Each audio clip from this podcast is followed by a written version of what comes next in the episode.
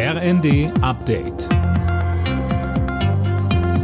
Stündlich neu. Auf den Punkt informiert. Ich bin Anna Löwer.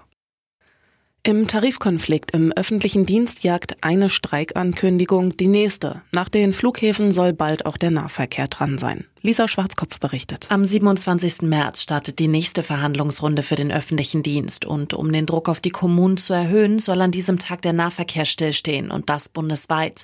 Das haben die Gewerkschaft Verdi und die Eisenbahn- und Verkehrsgewerkschaft EVG mitgeteilt, schreibt die Bild am Sonntag. Morgen hat Verdi zu ganztägigen Warnstreiks des Bodenpersonals an vier Flughäfen aufgerufen. In Berlin, Bremen, Hannover und Hamburg.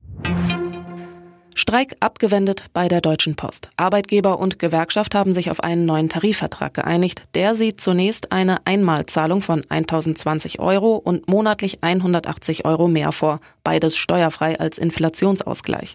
Ab Frühjahr 2024 sollen die Gehälter dann um 340 Euro erhöht werden.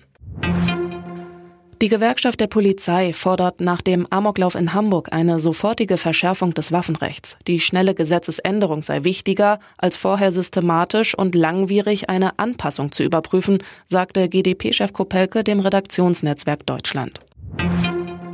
Schalke und Dortmund haben sich im 100. Revierderby 2 zu 2 getrennt. Bayern München steht nach einem 5 zu 3 Sieg gegen Augsburg mit zwei Punkten vor Dortmund an der Tabellenspitze der Bundesliga. Auf Platz 3 folgt vorerst Leipzig nach einem 3 zu 0 gegen Mönchengladbach. Frankfurt und Stuttgart trennten sich ebenso 1 zu 1 wie Hertha und Mainz.